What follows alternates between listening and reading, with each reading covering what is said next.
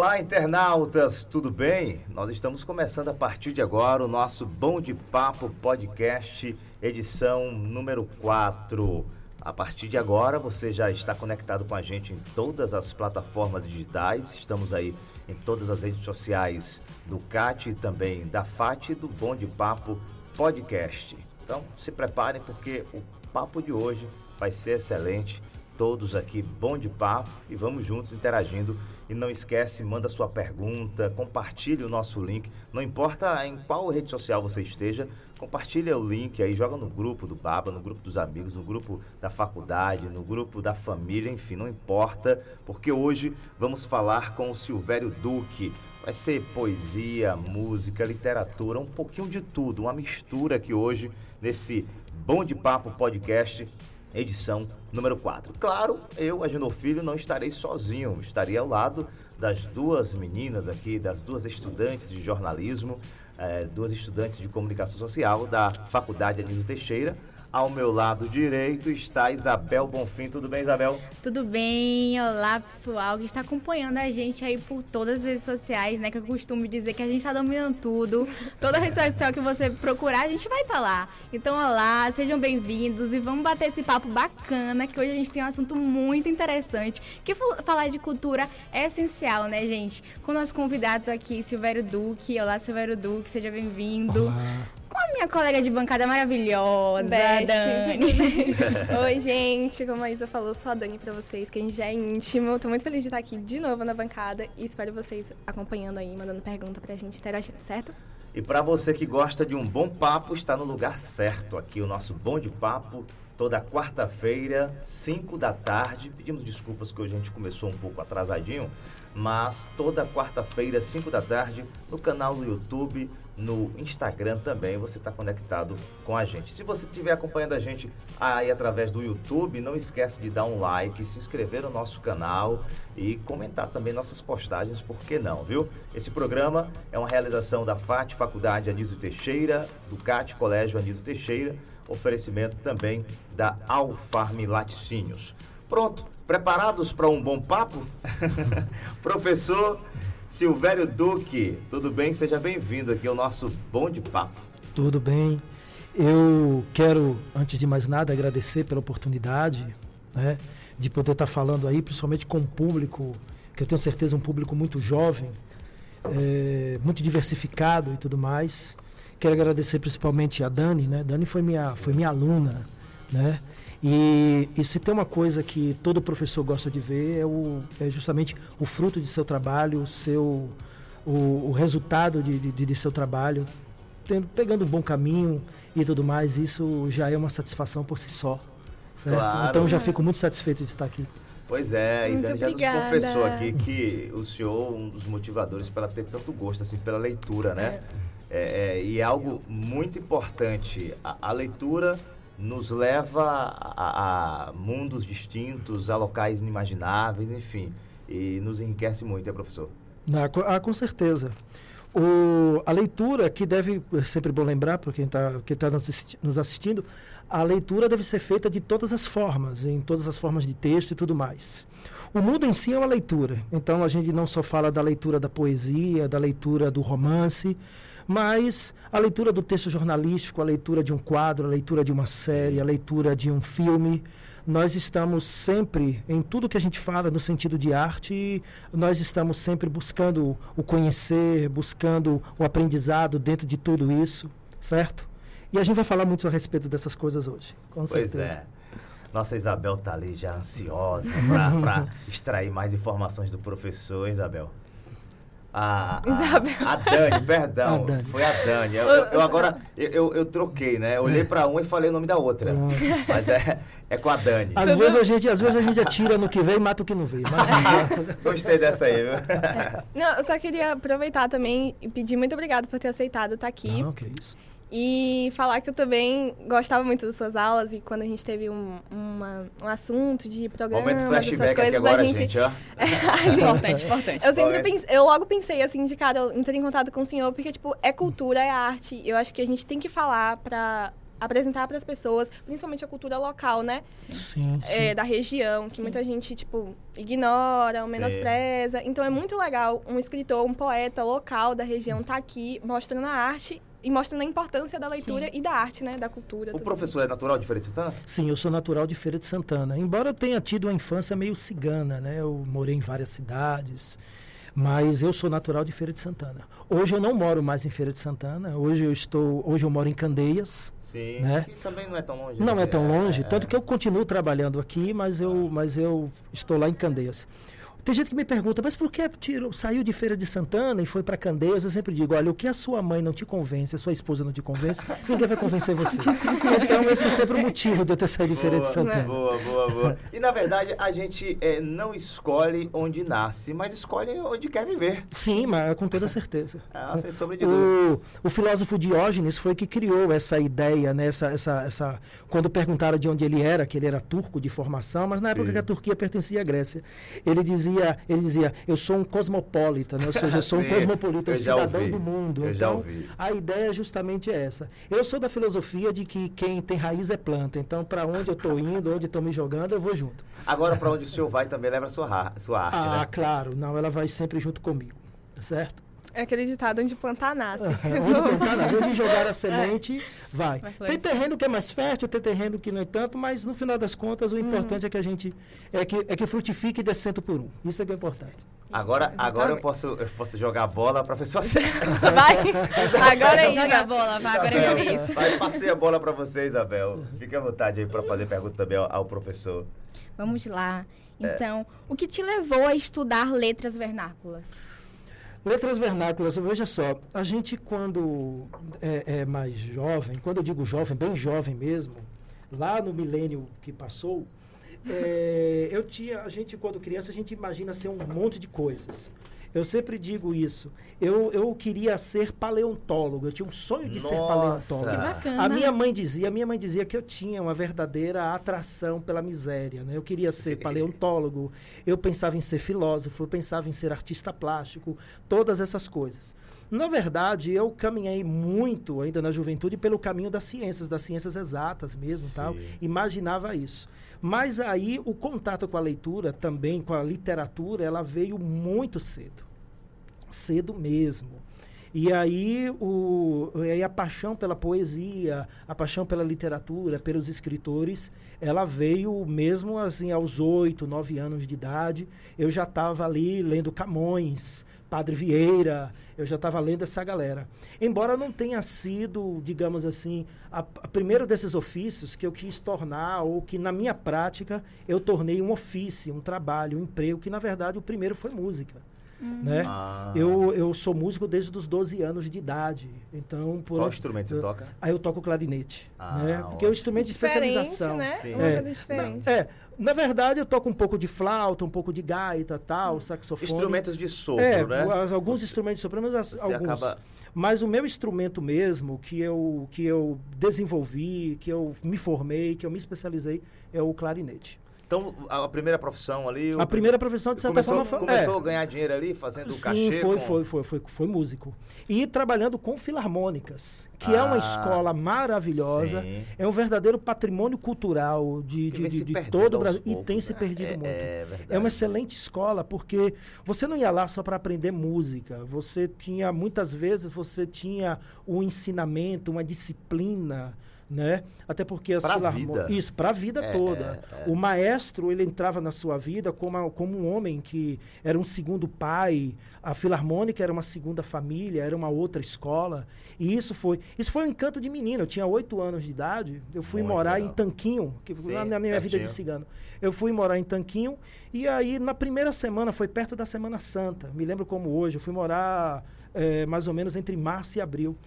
E eh, lá, e aí pouco tempo depois, tem, lá tem o tre- eh, a trezena de Santo Antônio. é me- trezena, isso, é. de Santo Antônio, que é o padroeiro da cidade. Isso. E aí, umas quatro e meia para cinco horas da manhã, eu tô vendo aquele, aquele som. Nossa, que música é essa? Que som é esse? Era a filarmônica saindo.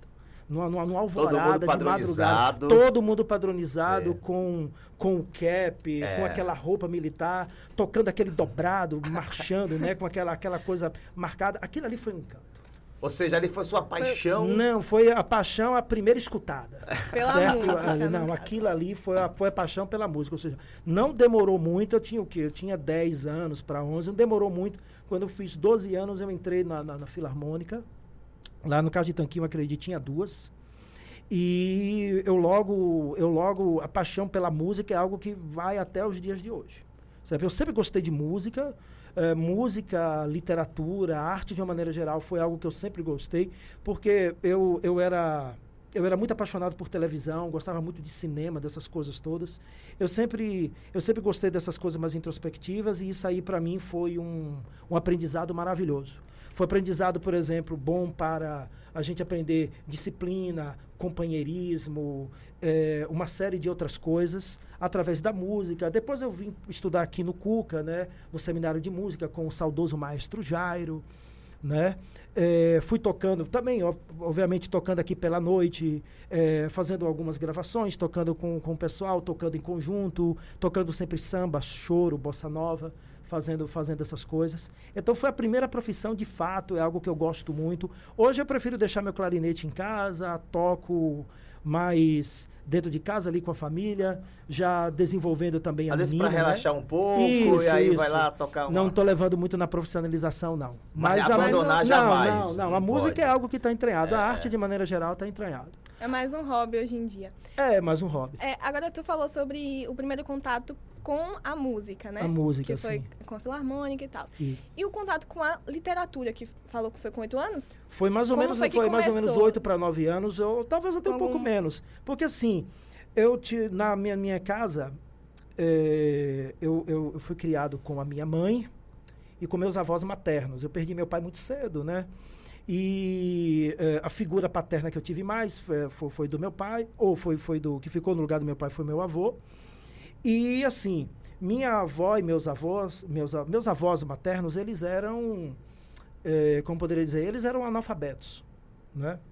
E minha mãe tinha uma escolaridade muito baixa, muito, sabe, bem básica também. Uhum. Mas, é, assim, o que faltou para eles, eles investiram muito em mim, em meu irmão e tudo mais. Eles mesmo diziam, olha, o que faltou para a gente, a gente aplica. Por exemplo, se eu pedia, por exemplo, a minha avó, a minha mãe um tênis, olha, vamos- eu queria muito esse tênis aqui, vamos dizer que o tênis custava uns 300 reais, por exemplo. Eu pedi um tênis de 300, 400 reais, ele, olha, com esse preço dá para comprar uns três tênis, uma sandália, ainda sobra dinheiro para o almoço. E aí eu- a gente foi criado muito nesse sentido, lições, né? né? É, de não de não ficar pensando, é, é, é, digamos assim, na, na ideia da coisa, mas na praticidade da coisa. Isso Sim. acabou sendo se refletido muito bem para mim em muitos aspectos. Mas, por exemplo, no que, no, que, no que dizia o aspecto educação, não. Eu podia pedir, olha, eu quero. Eh, na época que ainda se tinha enciclopédia, eu quero enciclopédia, enciclopédia estava lá, eu quero uma revista, eu quero tal gibi, eu gostaria de, de tal. Então, até hoje eu tenho as coleções das revistas. Eu tenho revista Ciência Hoje, super interessantes, revista Brava, ou seja, tudo aquilo que se lia naquela época e tudo mais, se podia ganhar conhecimento, eles não pensavam duas vezes. Coisa de, de no que sentia, no sentido de educação. Então, na medida do possível, seus pais também colaboraram É, bastante. co- né? Sim, sim. E, aí, e- então foi através de um livro de literatura, um livro didático, né? como, como os estudantes hoje do, do ensino médio eh, eh, têm. Uhum. Eu, do tempo de minha mãe ainda, né? lá da década de 60. E eu fui abrindo esse livro, era um livro sobre literatura, que tinha vários poemas, tinha uma antologia com vários escritores. E eu me deparei com o texto do Padre Antônio Vieira. Imagine, você com 7 para 8 anos de idade, logo de cara com o Padre Antônio Vieira. E ah, eu me lembro de uma frase do Padre Antônio Vieira que ele dizia assim, eh, citando Santo Agostinho, ele dizia: Queres saber o que é uma alma? Olhai para um corpo sem alma. Nossa, profundo. É, não, mas imagina, eu tinha sete, eu tinha sete para oito anos Imagina. nisso. E imagina o que, é que o menino de sete, oito anos vai pensar no negócio. Quer saber o que é uma alma, olhar para um corpo sem alma. Claro que, em primeiro momento, como todo estranhamento, eu falei, esse padre deve estar variando das ideias. Você né? voltava do colégio e ficava Eu- lembrando É, essa frase? eu Era... ficava, eu ficava Ficava- com isso ficava na naquilo na cabeça, né? Olhar para um corpo. E aí eu Como fui. assim agora? Quer É. saber o que é uma alma? Olhar para um corpo sem alma. Aí, pronto. Isso, ele, ele tá, na verdade, é uma citação de Santo Agostinho. Mas durante o, o, o sermão, depois eu fui dando a lida no sermão, ele dizia, eh, por exemplo, olhe para o corpo de um sábio, né? Onde estão as filosofias, onde estão as, a, a aritmética, onde estão os pensamentos, as deduções? Foram-se com a alma que eram dela. Se o corpo é de um príncipe, onde está a realeza, onde está a benevolência e Sim, tudo mais? sim. Se o corpo é de um soldado, onde está... Então, ele deixava bem claro que tudo aquilo que nós atribuímos ao corpo, tudo aquilo que nós atribuímos ao mundo como nós o conhecemos, na verdade pertence à alma, pertence a um campo espiritual e tudo mais. Eu falei, rapaz, esse padre sabe das coisas. Aí eu, isso aí foi instigando. Então, então aí eu, como eu disse, eu lá com oito anos de idade estava lendo Camões, estava lendo já o Fernando Pessoa e tudo mais. E isso foi pegando, foi pegando que quando eu entro na faculdade eu queria fazer muita, muita coisa. Prestei vestibulares, ou pensei em prestar vestibulares para uma série de coisas, mas aí eu falei, não, agora não tem mais jeito. Agora é o campo das letras, é o campo da literatura, que era algo que estava muito ligado a tudo que eu gostava, arte, música, tudo mais. E foi aí que acabou ficando, né? Fazendo um resumo da história, basicamente foi isso. Muito e por bem. que a poesia? A poesia, ela é. Existem poucas coisas no mundo que são universais. Né? A gente fala de cultura, a gente está falando no mínimo de várias coisas muito diversas. Sim. Mas existem algumas coisas que, independentemente da cultura do mundo, existem em toda a cultura. Toda cultura religiosa. Né? Ou seja, as, as diferenças de religião existem, mas toda, toda cultura é religiosa. É um exemplo, é, um- é uma, é uma característica universal. Toda cultura tem uma ética. A moral é particular. A ética ela é universal. Ou seja, se você é ético aqui, você é ético no Japão. Agora, em moral não, moral já é outra história. O que pode ser moral para você aqui Sim. é Isso, completamente outra, moral é. para outro e vice-versa, dependendo de tempo, espaço, lugar e por aí vai. A poesia é uma coisa universal.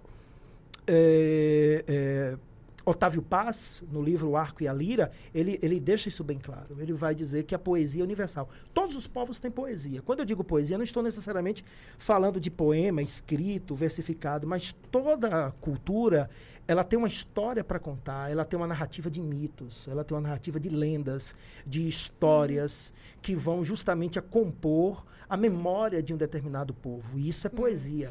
Muitas vezes há, há- há culturas que até hoje não tem nem essa cultura escrita, mas isso é passado, né? Isso é falado, né? Que a gente chama, a gente comumente até atribui muito ao folclore, mas na verdade é uma forma poética. A poesia ele está no cerne do, do ser humano, como toda arte, ela não se difere da história do homem. Se você quer é, estudar a história do homem, a partir do momento que ele toma consciência de si, você está estudando a história da arte, você está estudando a história da literatura. E a poesia, ela, ela é um universo à parte, ela tem um mundo à parte. Na verdade, não é uma escolha. Na verdade, você de repente se depara escrevendo verso. Não diga que eu não tentei outras coisas, mas você se depara Isso é escrevendo verdade. versos e aí o verso domina você. É muito mais.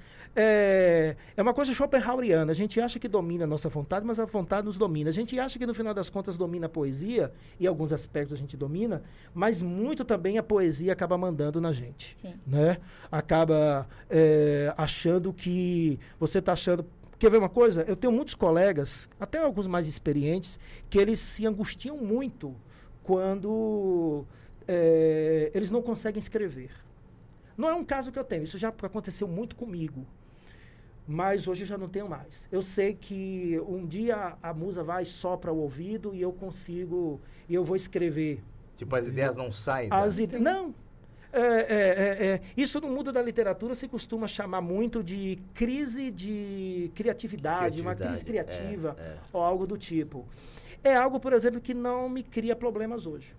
Mas já criou e tem gente que entra realmente numa crise séria. Tem gente que entra em depressão e tudo mais. Meu Deus, eu não vou conseguir escrever. Vou servir para quê no mundo? Porque eu só consigo ser poeta, não consegui ser mais nada. Mas não, não é algo, por exemplo, que me cria mais problemas hoje, mas já criou. Certo? Entendi. Você que está ligado com a gente aí nas plataformas digitais, esse é o nosso Bom de Papo Podcast, uma realização da FAT, Faculdade Anísio Teixeira, também do CAT, Colégio Anísio Teixeira, e nós estamos ao vivo no YouTube. Agradecer aqui ao Taylor, também a Amanda Eduarda Brito, também está aqui com a gente, pessoal através do YouTube. No Instagram também, agradecer aqui o Gustavo Cerqueira, ah, tem Ayla também. Um abraço a todos. Enfim, é muita gente que vai entrando e vai dando salve aqui através tá das plataformas. Verdade. O que é que tem mais aí? Se tiver mais perguntas também, fica à vontade, né? Daqui a pouco nós, sim. nós temos um, um, um vídeo, né, é, Dani? Daqui a pouco temos É, um daqui a, vídeo. um- daqui a pouquinho a gente Pronto. fala sobre isso. Já, daqui a pouco nós temos um vídeo aí que o pessoal mandou pra gente. O que é que nós temos aí, Isabel? A gente quer saber o que você acha da tendência literária do mercado sobre o audiobook e livros digitais, né? Porque agora tá mudando os formatos, agora a gente tem uma praticidade enorme, né? A gente pega o celular aqui, já consegue ter acesso a muitos, Muitos livros. livros, Isso é incrível, isso. né? Olha, o, eu adoro o livro. Eu gosto do livro, do papel. Eu tenho livro em casa, Sim. tenho biblioteca em casa. Eu gosto de folhear. Isso não quer dizer que eu vá ficar preso eh, a um único modelo. Eu gosto. Eu- e eu leio em celular, eu leio Sim. em tablet, leio no computador. De minha parte, eu não vejo grandes problemas. Ok? Isso é uma questão muito peculiar, É né? uma questão peculiar. É. Ou seja, O importante é ler. o importante, eu acho que o importante é ler. Sim. Talvez você, vocês entrevistem outro escritor, Sim, outro que sim, já sim. vai ter um discurso um pouco diferente.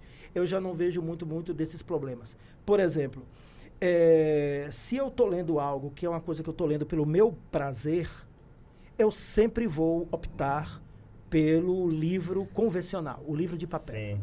Se eu, por exemplo, eu tenho, eu estou, eu me sinto na obrigação de ler algo por um estudo, por alguma coisa tal, que não é aquilo que me agrada tanto, mas eu preciso para conhecimento, para isso, para aquilo, para debater, eu geralmente eu falo assim, olha, eu não vou colocar isso aqui na minha biblioteca, não tenho interesse nesse livro, Sim. que ele se perpetue por aqui, que ele esteja ligado à minha identidade. Aí eu, aí eu vou para, aí eu vou para o, o digital. Eu não tenho problema com isso não. Uma parte É. bacana, né, que é muito mais acessível. Né? Sim. Você O livro ter digital. O livro digital. sim. Então, Tem aquela coisa da gente querer o livro físico só pra ter, assim, Sim. na É, não, eu- estante? Eu prefiro Eu sou assim, é, ficar cheirando os livros, eu É, não tem. E o cheiro é bom. O É, cheiro- um, o cheiro- um livro cheiro novo, De delícia. livro novo é ótimo. Isso. Então cada um vai contato, achar uma né? forma. É. Tem gente que, vai, que acha que ter o livro ali dá mais prazer em ler. E ali Isso. com o tablet você pode se desvirtuar para outros. Sim. E É, É, mas se você gosta de ler, isso não tem é, nada quem a tem a paixão pela Quem leitura, tem a né? paixão É. pela leitura, ele não vê. É. E hoje você tem aparelhos muito bons, tem tablets que tem Kindle é, também, Kindles né? e tudo mais, que eles é, imitam páginas, tem, é, tem uma Sim, tela sim, de sim. Acordo para não dar muita luminosidade e Sim, tudo mais, que sim, deixa você sim. cômodo. Eu não, eu, não, É. eu, não, eu não vejo problema, não. Você não é Entendi. contra a modernidade Não, ou avanço não, tecnológico, não, jamais. Temos que aceitar, né? É, Tá uma aí, temos que usar, né? É, como ele falou, o importante é ler, então a Não, o gente... importante é leitura. Eu- Então a gente acabou respondendo a pergunta do Eduardo Gomes, que perguntou sobre uma polêmica, livro físico ou digital. Aí você É, acabou não. respondendo Pronto. aí, Eduardo, o importante é ler. O Físico importante é digital, ler. O importante é que ler. você leia. O importante é que você leia. Que você não desvie o seu olhar, né? Não porque você diz, ah, mas no, no tablet pode ser fácil ele lá chegar uma mensagem e tudo Lê mais mais. rápido. É, le- olha, se você gosta da leitura, você vai ter aquele momento. Eu sempre digo, ó, qualidade é sempre melhor do que, do que quantidade. Sim. Os meus alunos dizem, ah, professor, ontem eu não aguento mais, eu tava estu estudei por umas quatro horas. Eu falei, fez errado. Se você estudasse por 30 minutos, mais 30 minutos muito bem estudados, em que você Sim. se isola dentro de um quarto, por exemplo, na sua cama, numa mesa, tudo mais, você silencia seu celular, silencia seu grupo de WhatsApp e tudo mais, você concentra naquilo, e principalmente fazendo anotações, entre outras coisas, você tem uma qualidade muito melhor. Ou seja, a qualidade da leitura se dá justamente o tanto que você se dedica. É, um, é uma troca. É a literatura, é o conhecimento. Conhecimento é troca. A gente aqui, por exemplo, a gente está fazendo justamente uma troca de conhecimentos. O a relação que você tem com o livro, por exemplo, é a mesma troca. Você, o livro está te dando informação, mas você também precisa dar de volta, Sim. que é que é aquela atenção que ele que, que ele pede, que é aquela atenção que ele necessita. Uma dedicação, não é? Isso, você precisa de dedicação. Agora, professor, é, trazendo para a nossa realidade, é, como o senhor avalia essa questão de é, pegar o hábito de ler, ter o hábito de ler, pegar o gosto pela leitura? A gente vê algumas famílias, às vezes o professor é, é o pai, a mãe é a professora. Aí já- a criança nasce, já convive naquele ambiente com vários livros, o pai e a mãe incentivando ele pega aquele hábito. Mas tem aquele outro que às vezes não tem ninguém da família que incentiva. Isso vai de cada indivíduo ou existe também na formação ali da criança, aos 5, 6 anos, aquele incentivo pelos livros? Olha só. Aí, aí a, pergunta é bastante complicada e ela passa por vários níveis de pensamento, de dedução e de tudo mais. Eu vou começar dando um exemplo pessoal, mas é claro que depois Sim, a gente sim. faz. Por exemplo, eu tenho uma menina de 10 anos. Né? Ela é Sim. filha de professor, é filha de uma professora, tal. Certo. Então, por exemplo, a gente acredita em duas coisas. Eu trouxe aqui quando- essa, essa história, nem, nem, nem- Eu quando digo a gente que eu estava referindo inclusive sim. a minha esposa que com certeza está ouvindo a gente aí É. agora. Um beijo. A gente, pronto, para Lucy France, né? Aí, assim, é, a gente acredita muito em duas coisas. Primeiro, no referencial. O referencial ele é muito importante, principalmente no, no, no quesito linguagem. Vou lhe dar um exemplo. Eu tive um colega na universidade que até o sétimo semestre, mais ou menos, ele falava. Eu não estou aqui entrando em questões de preconceito linguístico nem nada. Eu É, entendo, é, eu vou, mas ele, por exemplo, ele falava é, coisa como, por exemplo, prástico. Ele era estudante vício de letras, ele estava lá, ele, É. e era comum que ele falasse prástico. Mesmo que todo mundo fosse lá, não, que é isso, todo- você é um estudante de letra, aquela coisa toda, né? Na época o pessoal dizia isso tal. Outros diziam, defendia, não, você está com preconceito linguístico, mas assim, ele falava prástico. A partir do momento que ele começou a morar sozinho, começou a namorar, começou a criar uma família tudo mais, já no final do semestre, ele já falava o plástico. O que que aconteceu? Foram as muitas puxadas de orelha? Não, o ambiente muda. O, o referencial que ele tinha Sim. era a casa, as pessoas que falavam com ele, né? O ambiente que ele morava, não estou falando de determinismo, mas estou falando de Sim. associações mesmo, de certas influências, era ele ouvia isso. E, a- e quando a gente pensa, por exemplo, no campo linguístico, a ideia da associação é muito forte certo? Aí, dando exemplo em casa, outro dia eu pego minha, minha, minha, minha filha dizendo do, coisa do tipo, olha meu pai, é, é, você já estudou aquilo que eu pedi e tal, não sei o que, ela, ele, ainda não, estudá-lo-ei. Eu falo, olha, orgulho de pai. hein? Estudá-lo-ei. Por quê? Não se falar esse negócio. Ou seja, ela, ela, ela, ela está dentro de um ambiente de leitores, ela está dentro de um ambiente que a língua portuguesa, digamos assim, é tratada com muito respeito, com muito carinho e tudo mais, é um referencial. Ok? Então, o referencial ele é muito forte.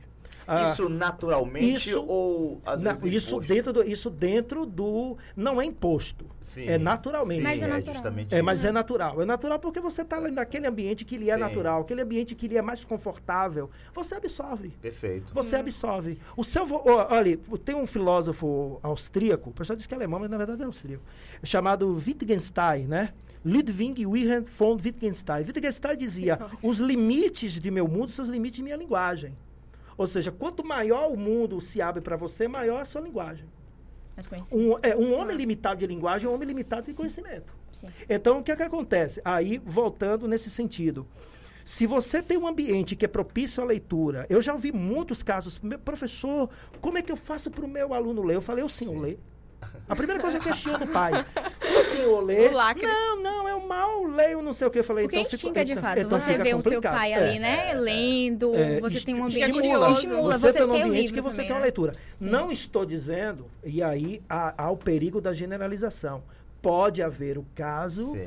de ele não se interessar por isso, como foi o meu caso, por exemplo, em, em partes. Eu, eh, eu tinha o interesse pelo conhecimento, eu venho de uma casa de um pessoal que era analfabeto e semi-analfabeto, mas, ao mesmo tempo, esse pessoal que, que sentia que isso lhe- lhes fez falta, né? Queria É, é, eles acabaram Tinha uma depositando. valorização, tem uma valorização, ou seja, Sim. veja como essa questão. E outra coisa que a gente Isso é muito acredita. bonito é, também. Isso é, é? é, e outra coisa que a gente acredita é na educação pela arte. Então, por exemplo, a gente, a nossa menina, por exemplo, é filha única. Então, a gente dá a ela as, as todas as, as oportunidades, né? Ah, não, mas é nossa menininha toda bonitinha, vamos ficar só em casa. Não, ela vai ao teatro, ela vai ao cinema, ela vai para apresentações, ela vai para a feira de livro. Por quê? Porque a gente acredita que a arte é a melhor forma de educar, né? Porque foi a primeira forma de comunicação, a primeira forma de educação, a primeira forma de escrita foi estava ju, tá ligada justamente à arte. Estou falando isso de história humana mesmo. Então, por que ser diferente? Então a gente tem muito essa preocupação. Então, por exemplo, ela se interessa em desenho, a gente incentiva. Eu, eu desenho para ela e vice-versa, a gente faz isso. A gente precisa ter esse, esse, esse, esse momento e tudo mais. Agora, onde falta isso da parte dos pais, e até o interesse, entre outras coisas, é para isso que você coloca na escola.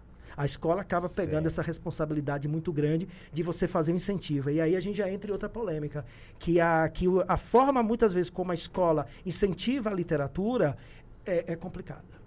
Sim. É, É, bas- aí já é é. bastante complicado. difíceis Aí- de... É, por quê? Porque o, o aluno ele vai precisar, ele vai olhar para o pro professor, ele vai olhar duas coisas. Ele primeiro, ele tem que, o professor tem que ter paixão.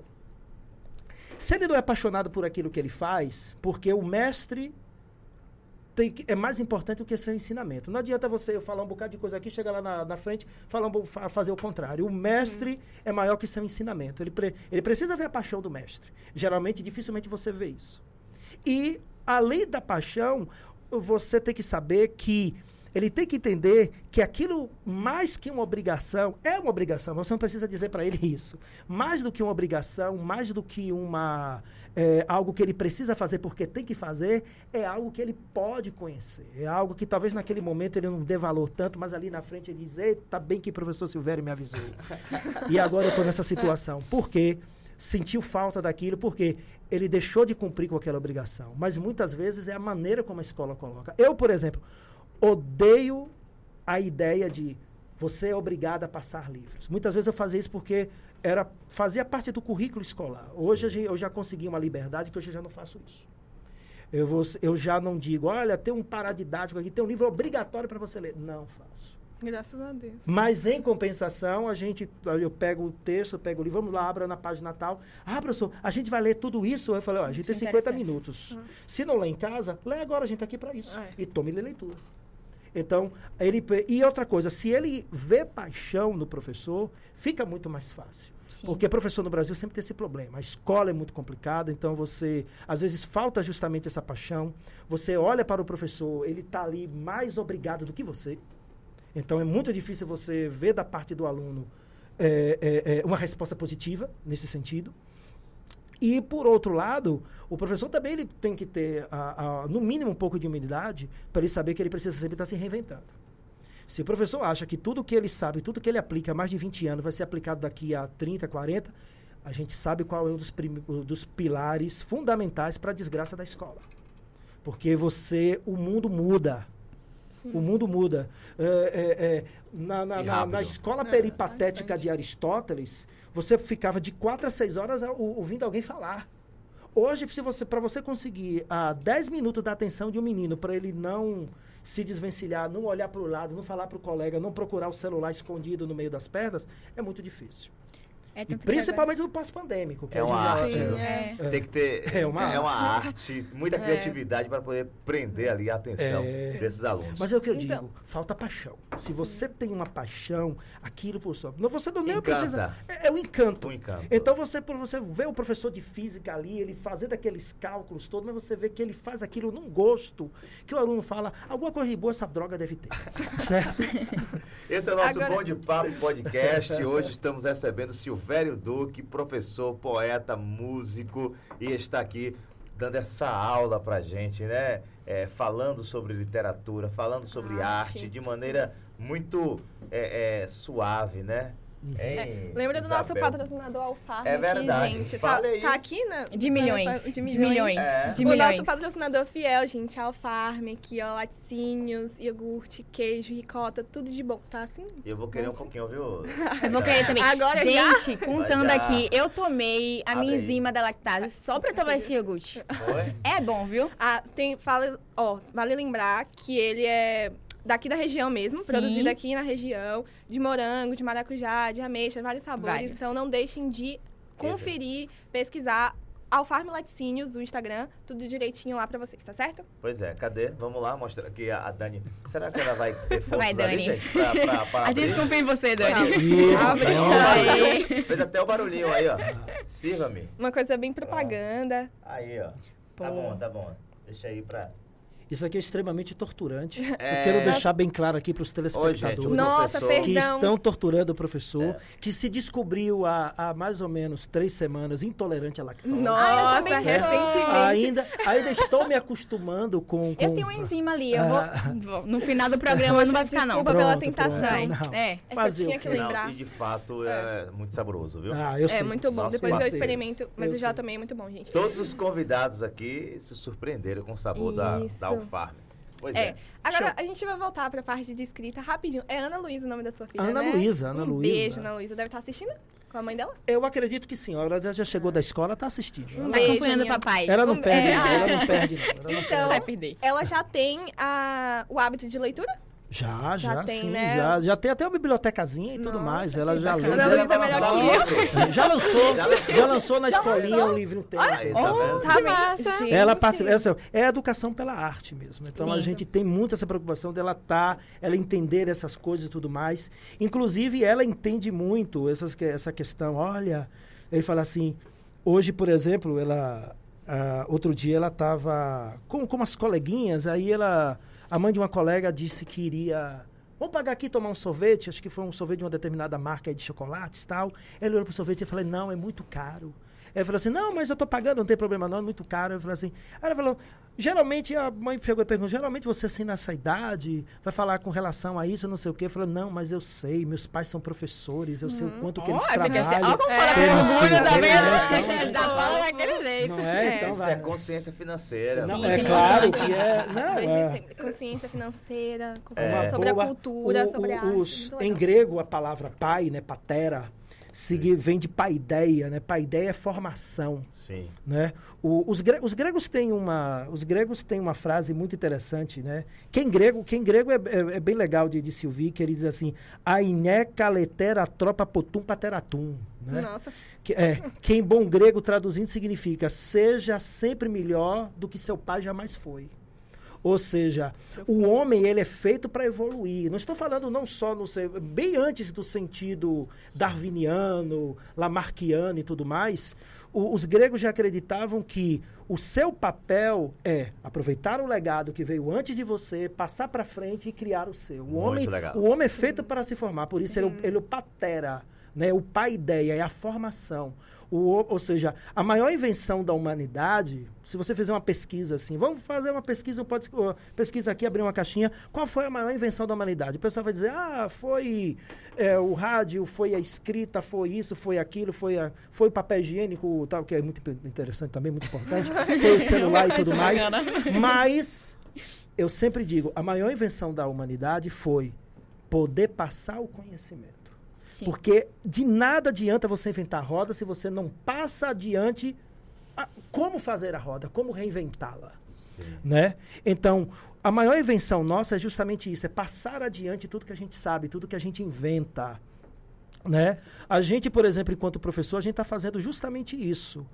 Toda vez que você está passando conhecimento, você está fazendo com que uma nova geração consiga passar adiante e aí sucessivamente, porque senão a gente não estaria aqui. Se a gente não Sim, tivesse inventado, Não através da sentido. escrita, da arte É. e tudo mais, a gente tivesse eh, inventado a, essa- a ideia de conseguir passar adiante tudo que a gente faz, tudo que a gente aprende, tudo que a gente entende, não haveria sociedade, não haveria civilização, a gente nem estaria caçando, porque o homem, ah, porque o homem ele, ele era caçador-coletor, era caçador-coletor zorra nenhuma, ele era coletor. Eh, Isso eu estou falando tanto no sentido antropológico quanto no sentido bíblico. Adão ficava de boa lá no, no, no paraíso dele, comendo de tudo, bebendo, ou seja, o feito para o ócio. O trabalho veio depois, depois de uma situaçãozinha meio complicada. E, antropologicamente falando, a gente foi preparado para ficar na dependência da natureza, esperando que a fruta caísse do pé, de vez em quando subindo numa árvore e tudo mais. A partir do momento que você começa a caçar, começa a buscar um outro tipo de alimento, uma proteína, um animal, um mamute, seja lá o que for, você já tem um trabalho, já existe uma ciência por trás da caça. Né? Ou seja, você já tinha que ensinar ao outro como é que você ia fazer, o outro já desenvolvia um método melhor e aí Sim. sucessivamente. Então, passar conhecimento adiante é a nossa maior invenção, porque é uma invenção que acabou nos inventando enquanto sociedade, enquanto homem. certo? Enquanto seres humanos Certo. mesmo. Ou Entendi. seja, se não é o conhecimento e a maneira de passar conhecimento, a gente tinha ficado, já tinha se extinguido há muito tempo. Entendi. Um- umas coisas poéticas, né, gente? Depois, Né? Eu tô com medo aqui na cabeça que o negócio assim carregando. Depois eu vou assistir o programa pra anotar as coisinhas. Mas eu Ah, vou voltar aqui rapidinho, só pras redes sociais, porque o povo quer saber de polêmica. Ah, tá. Só- Eu falo Registra aí, viu? o povo tá Só pra confirmar, a esposa e a filha estão assistindo. Ah, a a Lúcia produção, França. A Lúcia França. Botou aqui, Um é, beijo. Ela botou eu e Ana. Eu e Ana, que pronto, fofo. tá as Pronto, duas lá. Tá as confirmado. Pronto, voltando aqui pra polêmica, né, sobre livro físico e digital. A maioria das pessoas aqui prefere as páginas físicas, foi o que falaram aqui, né? Bom, Então, eu prefiro os dois, tanto faz. E O tu? importante é ler. Os É, dois o também. importante é ler, O como importante fala. é E você, ler. O Agino? o físico. importante O é- físico, a gente não é da... Ó, eu quero ter o físico só pra cheirar, como eu falei, É, como né? eu Só disse, pra, tipo, eu- E pra ver também. Pra ali, mim é o coisa físico, mas que o é, Coisa boa. A estante. Agora tem outra Aí, polêmica. só pra lembrar, eu sei Certo, que pode falar. Aqui você também pode compartilhar o e-book pra alguém Sim. e tal. Mas a ideia também de emprestar um livro também. Não é- gosto da ideia. Não. Porque as pessoas não Eu- podem cuidar do meu livro, Ah, como não. eu cuido, entendeu? Ciumenta, né, com o livro dela. Não, as pessoas jogam lá, lá rasga, molha, então, né? Não. Vamos não tem essa, cuidado, essa, essa não. Isso é muito polêmica. Aí agora criou uma polêmica. Isso aí agora. cria uma polêmica E agora? porque O povo gosta disso. você- O povo se gosta eu disso. vi, por exemplo, alguém ali, ó, dobrando o livro, Sim. Aquilo ali me dói O coração, né? Que uma O coração chega. Ah, ah, Fala é uma dor de pedra do rim se eu ver alguém fazendo Sim. isso. Agora tem outra polêmica aqui. Pronto. Da Karen Santana que mandou. Hum. Silvério. Outra polêmica, outra polêmica, viu? É sobre a leitura. Com spoiler ou sem spoiler? Com spoiler, não tem problema não. Ah, não tem. Com não, spoiler? Não, dá o pin- spoiler, spoiler de literatura vale, principalmente se for clássico. Ah, Deixa eu, como é o nome dela? Karen. Olha, Karen, deixa eu lhe falar uma coisa. O clássico é o que mais a gente precisa de spoiler. Porque, primeiro porque o- ele é clássico porque a gente está sempre retornando a ele. E mesmo que a gente conheça já a história, você volta lá de novo para que você ganhe mais ainda a Você sabe como vai terminar, você sabe o que é que vai dar. Mas aquelas pequenas minúcias, você sempre vai acabar retornando. Certo? É por isso que tem gente que lê três, quatro, cinco vezes o Dom Casmurro para saber essa desgraçada dessa capítulo traiu ou não Traiu ou traiu, não traiu? coisa do tipo. Nossa, Não Certo. traiu, gente. Eu fiz um Certo. juro simulado. Pois. essa coisa Não meu traiu. Senhor amado. Eu, eu, particularmente, não vou muito na onda dessa questão da traição, porque acaba desviando outras coisas que são bem legais no, no, no Dom Casmurro. Mas não deixa de ser um instigante, não deixa de, disso, disso criar justamente uma polêmica para a pessoa re- é, reconhecer o livro. Eu, particularmente, sabe o que eu mais gosto em Dom Casmurro? É uma coisa que pouca gente fala. O Dom Casmurro é uma, literalmente, em forma de escrita, a construção de uma alma humana. Ele vai te mostrar como o Bentinho vai se tornando realmente o Bentinho, o, o meio em que ele vive, a educação que ele recebe, as influências que ele acaba tendo um canto aqui e ali. A E, dele. ou seja, e principal, por isso que a parte infantil toma quase 60%, por- mais de 60% do livro e a parte adulta é muito menor. Por quê? Porque é isso que eu acabei de falar para vocês, é a questão da formação. As vivências, né? As vivências que vão formar o caráter ou a falta de caráter daquele homem lá na frente. Sim. Né? Então é isso que eu acho fantástico do Dom Casmurro. Independentemente de ser ou de não ser, disso ou daquilo, Dom Casmurro é como uma alma humana, estou falando alma no sentido psicológico, como a psique humana ela é construída.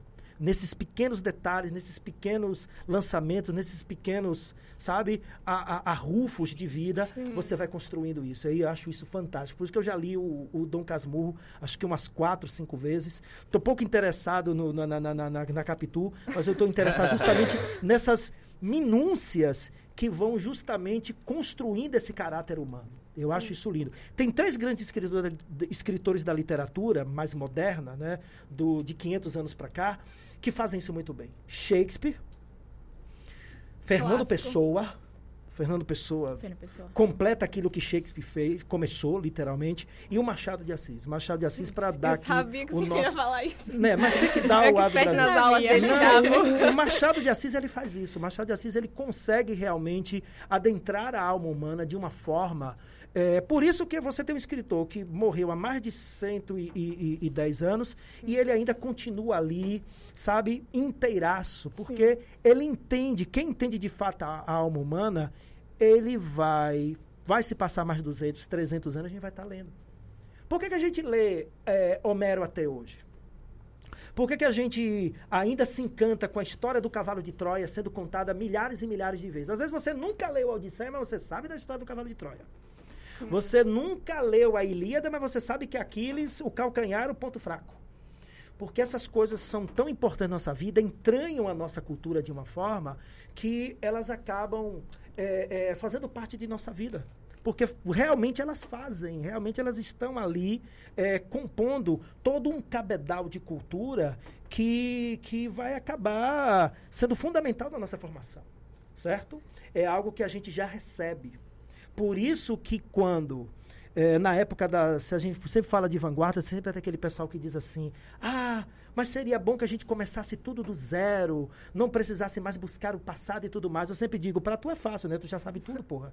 Né? Para a pessoa é fácil, ele já sabe Verdade. tudo, ele já conhece. Vai começar do zero com alguma pessoa sem, sem uma referência, sem absolutamente nada. É muito mais complicado. A história é fundamental, né? Conhecer é. a história é muito importante. E as Sim. aulas dele eram assim mesmo, gente. É tipo, é entrar uma engrenagem, assim. Ó. E tem aluno aqui, viu? Tem o Newton, ah, a Letícia. Newton. É, Letícia, tudo falando melhor professor de literatura. oh. Como assim eu sei sendo o melhor professor de literatura. Mas a pergunta que não quer calar, traiu ou não traiu? Não vou dizer. Mas pra gente, eu faço. Não, porque perde a graça, porque o Machado de Assis, ao mesmo tempo que você. Ele, ele transforma você em uma espécie de analista, né? Porque o, o, o, Bentinho, ele se deita no divã e começa a falar da vida dele para você. Você não perguntou porra nenhuma a ele, mas aí tu começa, olha, quando eu era pequeno, começou isso, isso, isso. Mas ele também é meio investigativo, né? Machado de Assis, ele é muito Sim. influenciado pela literatura, principalmente inglesa tal. Eu vou fazer o seguinte, leia um capítulo, quando vocês relerem Dom Casmurro, leia um capítulo chamado A Mão de Sancha. Vai dar uma dica para vocês principalmente da personalidade do Bentinho. A, a, mão de Sancha. Muita gente passa desapercebido. Né? Certo. Mas eu não vou dizer, eu não vou dizer porque só uma disse Saiu nada, não, não, aí é uma hora que eu me eu não preciso mais ler porque o professor disse que ela fez e aconteceu. Já. vou fazer isso, não posso fazer isso, eu tenho reputação a zelar. Esse é o nosso Silvério Duque, professor, poeta, música, músico, aqui no nosso Bom de Papo Podcast. Lembrando que o nosso vestibular da FAT, inscrições abertas, se liga só que a gente vai rodar o VT agora. Chegou a hora de transformar o seu futuro. Vestibular FAT 2022. Faça sua prova quando puder, onde quiser. Diversos cursos de graduação para você. Inscrições abertas. www.fat.edu.br.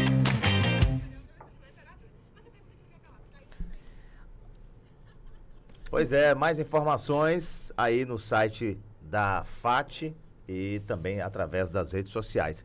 Agora, o professor quer fazer uma, acrescentar algo? Não, eu vou acrescentar uma coisa assim. Já que o pessoal está ah. buscando as polêmicas, eu vou, eu vou, dizer uma polêmica é, agora. Mas uma polêmica mesmo, dentro da literatura. Você sabia o que a gente está vivendo? Está um dos melhores momentos para a poesia no Brasil?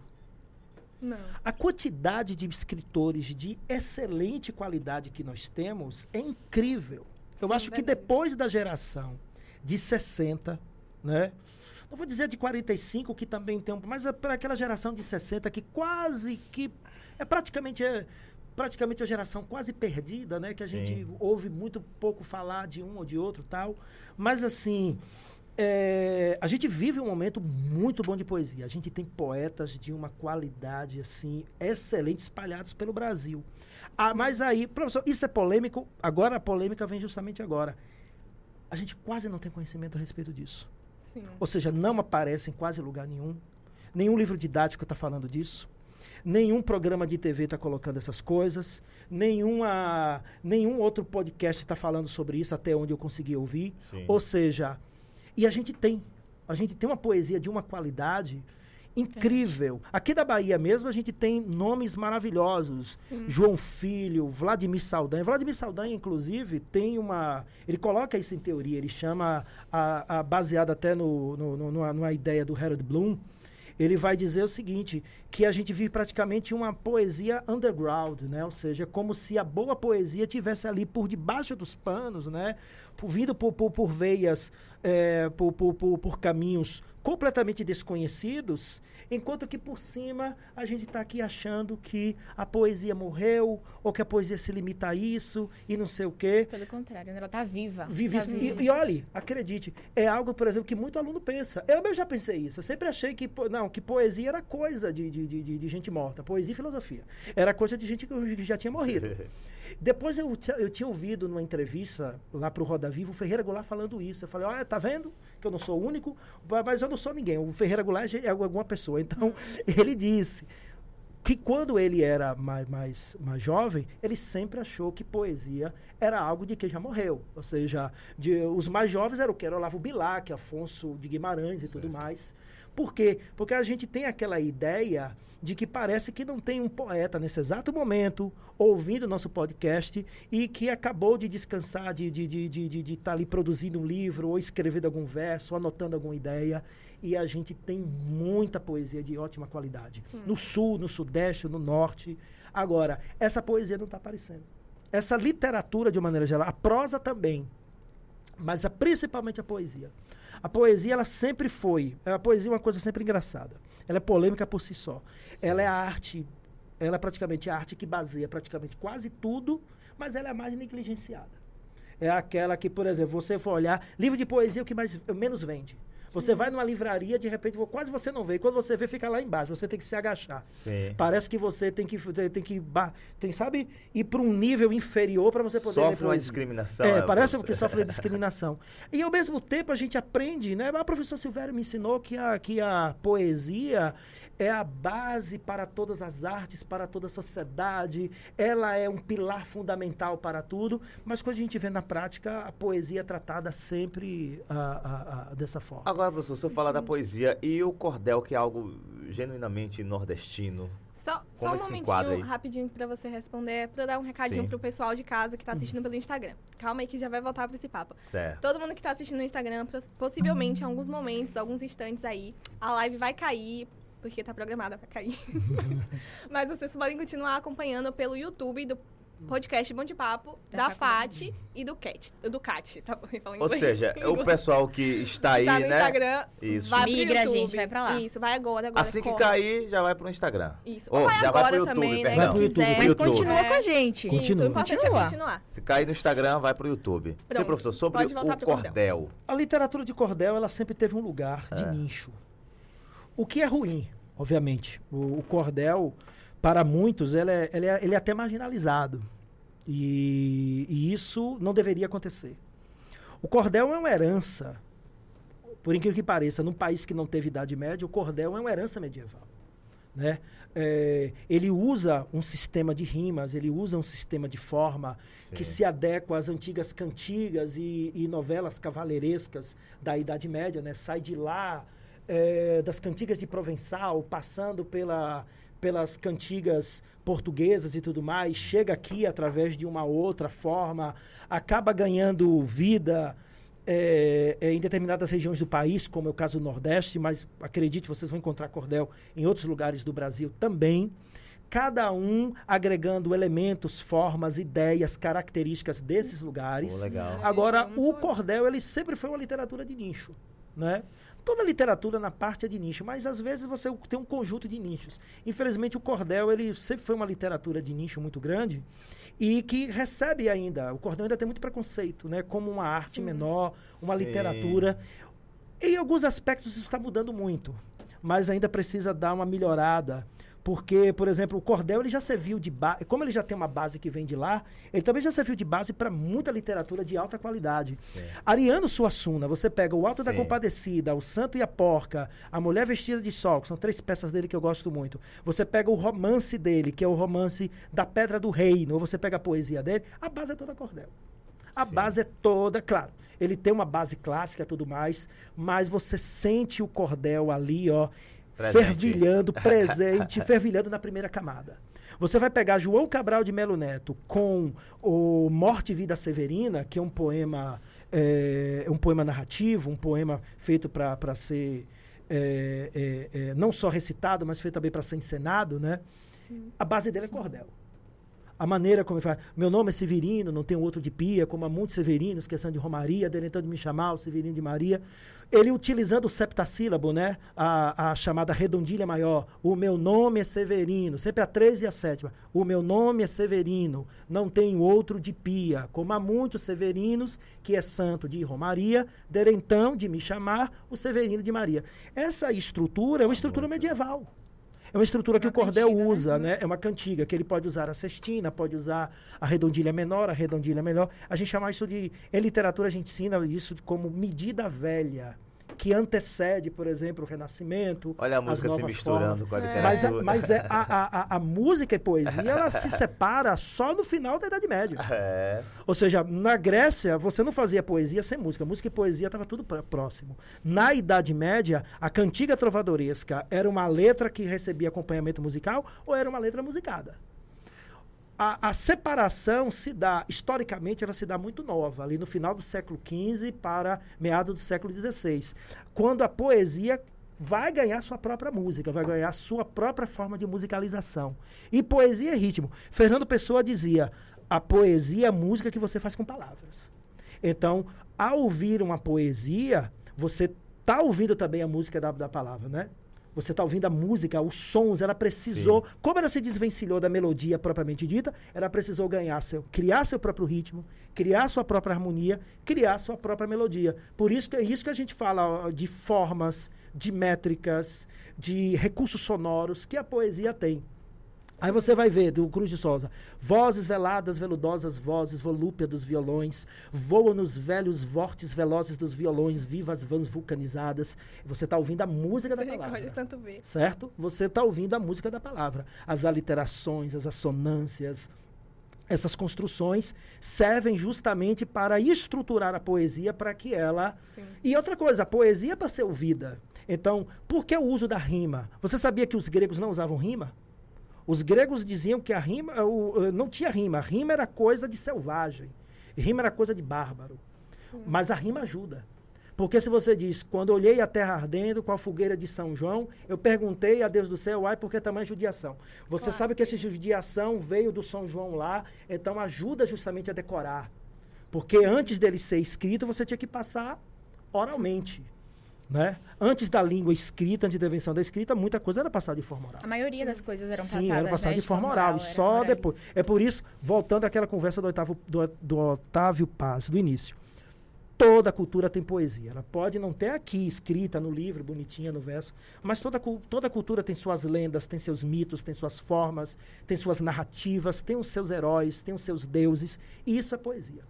Professor, é, falar um pouco agora sobre a, as suas obras de arte aí, é, né? Seu, seus livros maravilhosos. Eu trouxe aqui, eu trouxe a, a, a, a criançada toda. Deixa eu mostrar para Pode, pode meus... mostrar. Fale é, rapidamente é, de cada um. Esse né? aqui foi o primeiro. Cidade. O Ciranda, primeiro, perdão. Ciranda é, de Sombra. Esse foi, esse foi o primeiro livro que eu escrevi. Que ano lançado? Ele acho que ele foi lançado. Ah, veja só. Esse foi o primeiro livro que eu escrevi, mas foi o segundo que eu lancei. Ah. Foi uma questão de edição, questão de sim, editora. Sim, a editora sim. demorou muito para lançar esse, eu acabei lançando ah, outro. Entendi. Mas ele foi o primeiro que eu escrevi. Eu escrevi nos anos de. Peraí, rapidinho. Ah, eu já estou ficando velho, não estou lembrando nem mesmo das coisas que eu faço. É porque é muito livre. É, é. tanto. É. Pronto, ele começou a ser escrito em 1998 e terminou em 2013. Nossa. Né? Nossa. Então a gente tem aí um tempinho Valorizem, gente, escrevendo ó. que é o Ciranda de Sombra. Ciranda de Eu estou com algumas dúvidas pessoais aqui com é. relação à, escrita. Exemplo, hum. é, o indivíduo ele decide, rapaz, eu vou começar a escrever um livro. Hum. Ele pode abrir o computador lá, ou até manuscrito, Não, e sim. começar lá, colocar as ideias e depois passa para um editor? Como é esse o processo mais ou menos? Isso aí é um outro processo. É, é, é um outro processo. Mas, exemplo, é, é, tem que uma editora gostar do conteúdo para lançar ou ele tem formas independentes hoje de... Tem. É. Mas é mais fácil o contrário. Então, hoje existem é. muitas formas independentes de você sim, lançar. Sim. Eu já lancei meus livros independentes até você é, achar a editora que gostou, comprou a sua ideia e aí. Ou você... seja, é, é, um, é o processo de persistência. É um, processo, até... é, um, é um processo de persistência também. O próximo é Esse aí, a Pele de Esaú. A Esse, na Esaú. verdade, foi o segundo livro que eu escrevi, mas o primeiro a ser lançado, por aquele problema sim, da. Sim, sim, ah. certo? explicou. Ah, deixa eu lembrar também que todas as capas do meu livro são de um é, são de um artista aqui de feira, ah, que é o legal. Gabriel Ferreira, que eu conheci em Tanquinho Pronto. em 88. Gabriel Ferreira, é, parabéns aí, ó. Ou seja, é um amigo meu lá há mais de 30 anos de amizade, né? Ou seja, é, e ele é um artista plástico fantástico e a gente tem essa parceria. Todas as capas do meu livro Sim. são dele. É sempre, é sempre uma homenagem sempre a uma, uma arte dele. Isso. Ele Não, cria, ele, ele, ele, cria, cria em cima do, ah, meu, do meu texto. Ah, muito bom. Eu entrego o livro para ele, ele cria em cima do meu texto. Esse ah. aí é do Coração, Coração dos, Malditos. dos Malditos. 13 sonetos e uma elegia. Esse aí, na verdade, é uma antologia que a minha esposa fez. É, foi o meu primeiro livro lançado pela editora Mondrongo, né? É, que é uma editora aqui da Bahia. Depois eu até vou falar rápido dessa editora Mondrongo, porque ela, ela pre precisa se falar isso. Porque a Mondrongo, por exemplo, é uma editora praticamente especializada em lançar poesia. Ah, e está vivendo muito bem, tem mais de 10 anos. Lançou alguns dos maiores nomes da literatura e principalmente da poesia hoje. Gente que já ganhou é, prêmio da, da da Biblioteca Nacional, gente que foi finalista de prêmio Jabuti, entre outras coisas, já lançou pela Mondrongo. O, o, o meu amigo e poeta Gustavo Felicíssimo, ele acredita muito nisso. Claro que ele lança outras coisas e tudo mais, claro. mas ele é uma. Ele, ele criou aqui, né, aquela Edilhá de, de Tabuna, Mondrongo. Ele acredita justamente nisso, de você ter. É, de acreditar na poesia e no poder da literatura. Da, a poesia vende, a poesia pode. E ele. Se você for no catálogo da Mondrongo, você pode lá você vai encontrar alguns dos melhores poetas que hoje escrevem não só na Bahia como no Brasil. Tem uh, a editora é baiana, mas lança gente do Brasil todo. Perfeito, tá aí gente. O, depois eu lancei essa edição aqui a pedido do Gustavo do pela Mondrongo, que é o Cantares de Arrumação, panorama da nova poesia de Feira de Santana e região. Eu organizei e aqui são vários poetas que lançaram seu, seu, suas obras de 2000, do ano 2000 para cá. Esse livro não é um livro autoral meu. Na, na verdade, eu nem me coloquei aí. Tem apenas um poema. Eu tô vendo que atrás tem os nomes. É, tem os nomes aí. É. Tem Luiz Antônio Valverde, Sandro Penelu, que mais? Anne Cerqueira, Arailton Públio, Patrícia de Moraes, Fábio Bahia, Idimar Boaventura, Herculano Neto, Isis Moares. Moraes. Moraes. Perdão, Isis. Ribeiro Pedreira, Ronald Freitas, Nívia Maria Vasconcelos, Valquíria Lima, Tiago... Eu chame. Hum, eu chame. Wesley Correia. Wesley Correia e Clarissa Macedo. E Clarissa Macedo. Né? Abraço para todo mundo. É. Parabéns aí pelo... E o último que eu lancei foi esse aqui. Todos estão no mercado ainda, viu, gente? É, vocês podem pode pegar lá, pode botar Silvério Duque lá no, no, no, no YouTube, pode colocar tá vendendo na Amazon, tá vendendo na, na, na, nessas livrarias aí, como no Submarino e tudo mais, no próprio site das editoras. Pelo menos bem distribuído ele é, graças a Deus. Certo? E esse aí fartura foi o último. Fartura e ossos. é, fartura e ossos. Pelo, pelo é, título. É, fartura e ossos.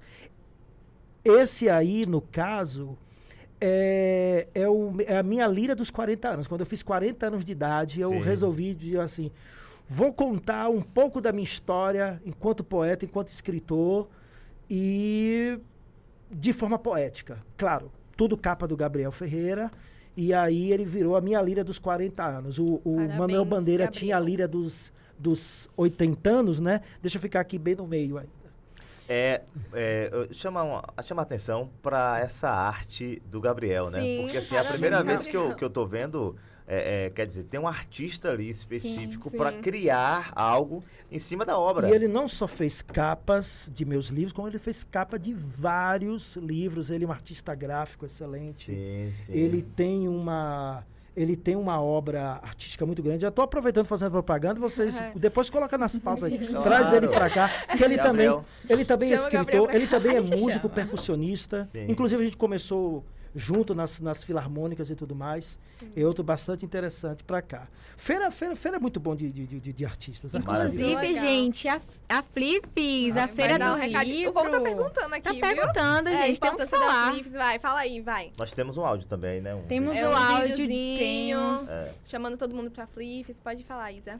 A coordenadora, Rita Breda, mandou um áudio pra gente. Ela falou um pouco sobre a feira, falou um pouco da programação, do que vai ter, que tá super diversa. Sim. Tá super diversa, né? Tá atendendo todos os públicos. Então, é interessante, gente, a de democratização ao conhecimento, né? Inclusive, a Feira do Livro foi criada para uhum. isso, a Flifes foi pensada nisso, é tanto que por isso que ela é na praça, uma, pra uma praça pública, né? Sim. A Praça Padre Vídeo. Inclusive, Sim. o tema é de volta à praça, praça. depois Muito de bom. dois anos sendo uhum. realizada virtualmente. Não parou, tá? Ela estava sendo realizada virtualmente, aí agora voltou com tudo. Com tudo. Dia 30 é, começa. Então, Muita programação legal. Tá, muito bacana, gente, tá. É, acompanhe no Instagram, né, que tá postando tudo lá na Flip. E eu Sim. estarei lá. Ó, oh, tá certo? vendo? Eu estarei lá Quem também. quiser receber autógrafo. Não, não ainda não, é, ainda não, não acertei uma data tudo mais, mas vão acompanhando, eu estarei lá para fazer uns relançamentos, é, é, justamente fazendo alguns autógrafos e tudo mais. Vou marcar uma data lá. Com certeza eu estarei, tanto como é, participante quanto visitante, obviamente é, vendo outros lançamentos, vendo outras coisas e valorizando a cultura local e tudo mais. Então agora certo? bora escutar, gente, o áudio. Vamos, Vamos saltar. A FLIFES, Festival Literário e Cultural de Feira Santana, vai acontecer no período de 30 de agosto a 4 de setembro e nós esperamos você lá no espaço da praça para dividirmos juntos a emoção do retorno à praça, a circulação entre os livros, a conversa com os escritores, com os artistas. Então, assim, você é o nosso convidado. Nós esperamos você durante a programação. Uma programação que vai da manhã à noite, durante seis dias, e você é o nosso convidado especial. Esperamos você lá. Pronto, gente, o recado tá dado espalha todo mundo lá na Flips, que a gente vai também, né? A gente vai a gente marcar vai lá, com certeza. Todo mundo, é. O Silvério vai estar. Tá, né? Vai começar no dia 30, vai até o dia 4 de setembro. Isso. Muita coisa legal. Na Praça da Matriz. Isso. Pronto. É mais prático falar assim, porque o endereço fica Praça Padre Ovídio, né? Mas é. Fala mais Praça da Matriz. Matriz. É. é. Democrático, um evento democrático, né? É. Pra todo tá mundo todo lá. pensado pra isso, cultura, não é? E música, com vários, tem shows, vários estilos. De, orquestra, tem orquestra, tem conversa com escritores. Sim. Muito bom. Tá muito bom. Agora a gente vai voltar pra parte de Silvério Escritor, porque eu, eita, porque eu tenho uma pergunta. Pronto. Mas primeiro eu vou falar uma, uma pergunta aqui, engraçada um pouco, do Lucas Rios. Eu não sei se você lembra. Foi aluno sim, sim, sim. da minha turma também, Foi meu colega. Turma, é, beijo, Lucas. É, ele tá perguntando se, assim como as grandes mentes, o senhor vai pro mato para escrever. Não. não, não, não, Eu não Escreve tenho em essa, casa mesmo. Esse negócio de ócio criativo não funciona muito comigo, não. Muito pelo contrário. Se eu ficar. Eu vou dizer, pô, vou. Vou ficar aqui no quarto, vou colocar um vinho, uma música, Sim. não sei o quê, ficar de frente pro papel. Tá mais fácil eu dormir, ficar bêbado ou então rasgar o papel. Geralmente essas coisas vêm. Por exemplo, eu já comecei a fazer poema andando na rua. Andando na rua, bateu Sim. uma ideia, entrei em qualquer canto aqui, puxei o celular, olha aí fazendo inovação, né? Não pedi um papel e caneta, não. No celular mesmo, então, meu celular, meus celulares estavam, são cheios de poemas. A tecnologia. Ou de, é, ou de início de, de, de versos e tudo mais. Uh, inclusive minhas traduções, né? Que quando eu faço traduções também, muitas vezes eu a, vem a ideia daquele verso, isso fica muito na minha cabeça e de repente eu tô vindo de ônibus né, de Candeias para cá ou vice-versa, vem a ideia, eu tô lá e tô colocando. Às vezes eu tô lendo, tô revisando. Olha, nossa palavra talvez fique melhor, essa rima vai combinar melhor assim tudo mais. Eu faço isso. Mas essa questão de fugir para escrever e tudo mais, existe a fuga quando vem a ideia. Sim. Quando a ideia vem, não se pode perder. A ideia já veio de madrugada. Eu já acordei para poder escrever. Mas, por exemplo, dizer que eu vou para tal lugar, vou me refugiar para isso. Não, não. escrever não, em si não. Talvez sim, para você terminar o livro. Uhum. Quando, por exemplo, quando você está trabalhando com edição, está tirando, sabe? Tirando aquelas vírgulas que não era para estar tá ali, sim. revendo uma palavra ou outra, é, uma formatação ou outra, tal, como vai ficar uma capa. Sim, isso aí você precisa de um tempo, de expolir, mas o, o, o, no sentido criativo. No sentido criativo, não. É, o internauta surgiu com a pergunta aqui se o professor já está pensando no próximo livro. Olha, de primeira sempre, mão. sempre. Já está já tá no prelo, já está ah, no prelo. Tá vendo? Hum, para, tá no Claramente, né? Tá sempre... É. Eu sempre digo, a gente, a, gente, a gente não ganha nada com isso, mas em compensação a gente sempre está tá nativa. Esse eu estou escrevendo desde 2002, então veja aí, Nossa, é já tem 20 então, anos escrevendo já. Você já, já, já escreveu dois livros em paralelo? Sim. Nossa. Eu já li dois livros paralelos. É porque eu, eu, eu só escrevo, começo a escrever um livro quando eu tenho na minha mente. Hum. Ele tá ali na cabeça, eu, eu, eu, crio mais ou menos a ideia do que eu quero, em cima daquela ideia, em cima de, de dentro de uma linha de pensamento, de um parâmetro, eu vou criando. Dificilmente sai, às vezes saem coisas aleatórias, mas se saem coisas aleatórias, elas ficam na, eh, de, de forma aleatória mesmo. Entendi. Eu quero te fazer uma pergunta sobre o livro, hum. mas surgiu uma coisa muito interessante aqui hum. que eu hum. tenho que comentar. Silvério Pinto Mota é conhecido? Porque ele colocou aqui. Tem um Silvério aqui também, direto de São Paulo, gente. Hum, Olha onde a gente está atingindo. Tá vendo? São a gente Paulo. Tá... Sem fronteiras. A gente sem fronteiras. Aí ele colocou, meu nome também foi em homenagem a Silvério Duque. Uhum. Sou neta da tia dele, Helenita Duque. Ah, sim, Conhece. sim. Ah, tá vendo? Ah, Aí, mandou... ah, agora entendi. Beijo de Silvério pra Silvério. Ele é de Silvério pra Silvério. Silvério é, pra Silvério. é da família, é da família. Aí, tá vendo? Tá todo gente, ligadinho. Quando o papo é bom, o tempo voa, Ai, né? Não. E a gente gostaria aqui de passar mais uma hora, duas horas conversando com o Silvério Duque. Uhum. E foi um papo excelente. Foi né? incrível. Muito, muito, muito, muito rico, bom. né? Muito Eu só bom. queria perguntar antes desses livros que ele apresentou, qual foi o mais difícil de escrever? O que eu estou escrevendo agora. Hum, já tem, né? o mais difícil. Tempo. Não é isso. O mais já difícil tá é aquele assim. que você está criando. Porque Entendi. você está dentro do processo de criação. Passou, passou. A Clarice Lispector dizia que depois que escrevia não lia mais. Não sei se é verdade, mas querendo ou não, você já não se preocupa mais. A não ser quando você, você foi meu caso que eu descobri algum é, umas vírgulas fora do lugar. Falei, como é que eu deixei isso passar com tanta revisão? Mas fora isso, mas a gente resolve numa próxima edição. Sim. Mas é, dizer assim, qual foi o mais complicado do é sempre o que você está escrevendo. E quando você finalmente é, termina, você já passa para outro. Pois Aí é. o outro vai ser o mais difícil e tudo mais. É sempre um superando o outro. É, é. sempre um. E é uma superação. Ou seja, o primeiro livro nunca é igual. Você sempre está. É, é, é, você, como artista, você tá, sempre está buscando superação. Você quer superar quem? Outro artista. Não, você tem que superar você mesmo. Você vai pensar. Se eu vou parar para. Você quer fazer poesia. Você dizer, você fazer poesia para ser maior do que Drummond, você não vai ser nem uma coisa nem outra. Você, você sempre tem que buscar superar a você mesmo. Você tem que saber que você sempre tem que estar tá aprendendo, sempre tem que estar tá melhorando. O, o, a, a, poesia é um exercício de sabedoria. Uma Toda a criação assim, artística é um exercício bem... de sabedoria. Professor, para a gente finalizar aqui o bate-papo, é, a gente agradece aqui imensamente sua participação. Agora eu queria que você terminasse com uma poesia. Pronto. Da sua escolha aí. Ah, pronto. Fique à vontade. Que você olhasse ali, fica, fique à vontade aí. E para a gente fechar o nosso Bom de Papo Podcast com uma poesia do professor Silvério Duque. Pois, eu vou ler um soneto do livro novo, certo? Que eu escrevi no dia da morte de um grande amigo. Ele foi meu mestre, foi meu amigo, meu professor, o maestro Jairo Nascimento, meu professor de clarineta. É, foi um dia extremamente triste para minha vida. E eu que às vezes levo meses, até anos para fazer um poema, esse poema saiu quase que instantaneamente, né? Ou seja, foi minha maneira de chorar o amigo e, e mestre professor através da palavra. Que ele diz assim, ó: Ao grande professor e amigo maestro Jairo, esta elegia no dia de sua morte. Eu escrevi: Que sabes destes frutos, das colheitas, da dureza das flores contra o vento? Em cada vida existe o mesmo intento, e em um só gesto as coisas são desfeitas. Que sabe destas formas mais perfeitas, de tudo que hoje é pó, ontem é de vento? Do barro ao vaso as normas te rejeitas, e o que há pouco era ideia, agora é invento.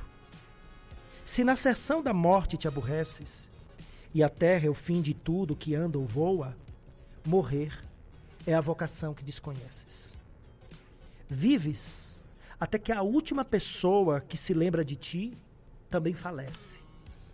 O mais é apenas carne que apodrece. Nossa, profundo. Parabéns, viu? Parabéns, Parabéns a vocês. Eu quero aqui novamente reiterar o agradecimento e dizer também que é, apesar de aqui, como já foi falado, ser um laboratório de estudantes e tudo mais, eu digo que vocês estão num caminho muito bom. Não estou falando isso porque a Dani foi minha aluna ou tudo mais, é porque eu já participei de muito programa, de TV, de rádio, disso, aquilo, e eu posso dizer assim que poucas vezes eu fui tratado com tanto respeito, com tanta educação, com tanto carinho, com tanta atenção que é o mínimo possível, mas que às vezes o mínimo acaba faltando, né? Então eu quero dizer que para o caminho da profissionalização vocês já estão praticamente com uma caminhada, um passo muito, muito, muito bem dado. Viu? Obrigada. Porque. Não, mas é, é, é, é, Verdade tem que ser dita. Verdade tem que ser dita. É, ou seja, foi me passado tudo o que tinha que ser feito, nas datas certas, na, na, nas horas, tudo mais. E assim, às vezes, às vezes eu vou para um determinado lugar que a pessoa, não, quando você chegar aqui a gente vê. Eu mas como assim quando eu chegar aí a gente vê? Como é que é assim? É e aí a gente fica com fama, de, aí depois às vezes corre a fama de que, ah, professor Silvério, é mentira besta, que é isso, que é aquilo, que não sei o que, quer ser melhor do que no que eu. Não, porque às vezes falta um trato básico. Sim, Às sim. vezes falta uma coisa assim, né? E quando essas coisas acontecem, a gente, no mínimo, se sente bem, a gente se sente bem tratado, a gente se sente confortável. Então fica aí esse agradecimento a toda a equipe, a todos vocês. Meu, o obrigado é todo meu e, claro, o obrigado a todos que estão ouvindo, certo? E agora, agora que eu já estou seguindo, me tornei fã do podcast, já sei, agora vou seguir. Legal. Okay? Eu sei que seu tempo é muito corrido, se não acompanhar ao vivo, tá sempre ah, lá não, gravado não, no, no YouTube. Eu sempre deixo. Porque sempre a gente está em todo lugar. A gente é. vai estar é, sempre trazendo conteúdos inclusive, diferentes aqui. Inclusive, ouvi, né, e ouvi os outros Isso. últimos, né, justamente para já saber aqui quantas pessoas já teriam mais ou menos o ambiente e tal, hum, como é, legal, é tá a, a, temática. Por isso já cheguei aqui mais confortável. Ah, Aproveita rapidinho, só fala das suas redes sociais. Ah, é, é. Eu, não, eu sou meio bronco pra essas coisas. Eu sou meio Capitão Caverna. A Ana, a Ana manja, a Ana manja melhor do que eu. Mas você me encontra é, no, no, no, no, no finado Facebook. Ainda de vez em quando eu publico uma coisa lá. Ainda existe. Mas a que eu uso mais é o Instagram. Não uso, de vez em quando eu publico uns poemas lá, tudo mais. É um Pronto. blog pessoal. Mas quem pode falar, quiser falar comigo a respeito de literatura, de poesia e tudo mais, pode ir lá. Eu prefiro, que, eu prefiro que bote meu nome no Google. Chegue lá, ó, Silvério Duque ou Silvério Duque, poesia, poeta no Google, aí já fica melhor. Já conhece mais sobre mim, já aparece meu livro, aproveita uma comprada lá pra gente poder publicar outros, aí fica melhor. Agora, deixa eu falar. Você Fala. falou tanta coisa, agradeceu a gente e a gente que agradece. Sim. Muito feliz de estar aqui, muito feliz de estar compartilhando essa conversa, né? Essa ah, história. E tipo, mostrando cultura, divulgando a Flips, que, que é uma coisa muito importante para a nossa região. E Gente, não, se vale na mentira não é nada, porque eu mandei mensagem assim, foi de primeira. Nossa, ele topou muito, então podem chamar, podem é, fazer disse, tudo direitinho. Tá estando ele... dentro do horário e tudo mais. Fazendo tudo certo. Pela disponibilidade também, né? Tem que ajustar o horário, então. É, ajustei o horário. O fato Mas graças a Deus a gente tem então, bons colegas, pessoas é assim maravilhosas lá, que não, professor.